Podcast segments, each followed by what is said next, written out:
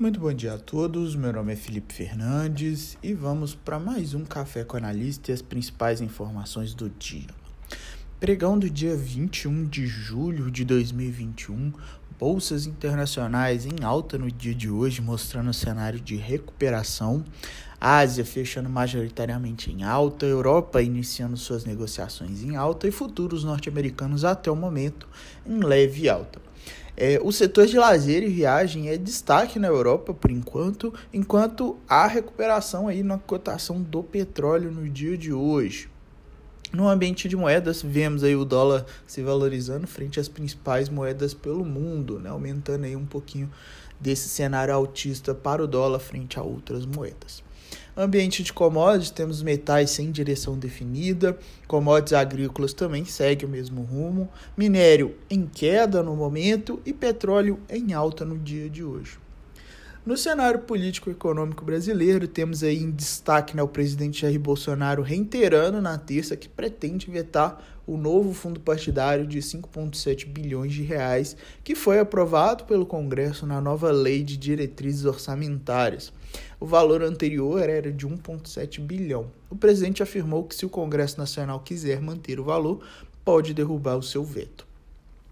No cenário corporativo, temos aí na agenda de IPOs a Desktop, é, que estreia suas ações da B3 nessa quarta-feira, após captar 700 milhões de reais em sua abertura de capital. O preço por ação da empresa de banda larga definida foi de 23,5 reais.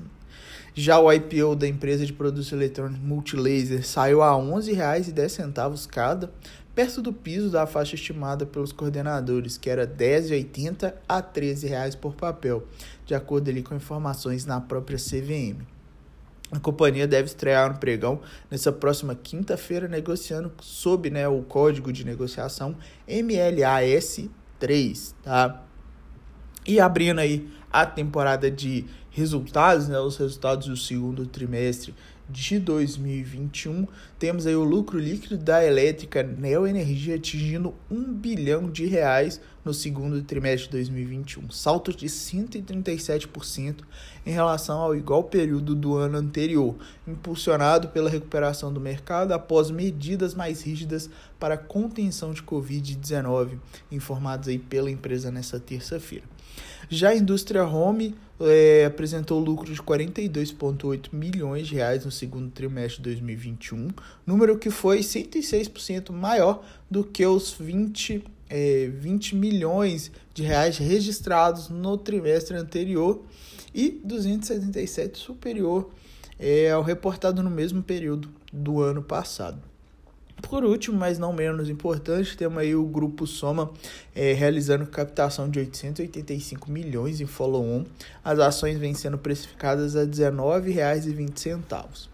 Calendário de hoje, calendário mais calmo, temos aí apenas às 11h30 destaque aí para o estoque de petróleo bruto a ser divulgado nos Estados Unidos.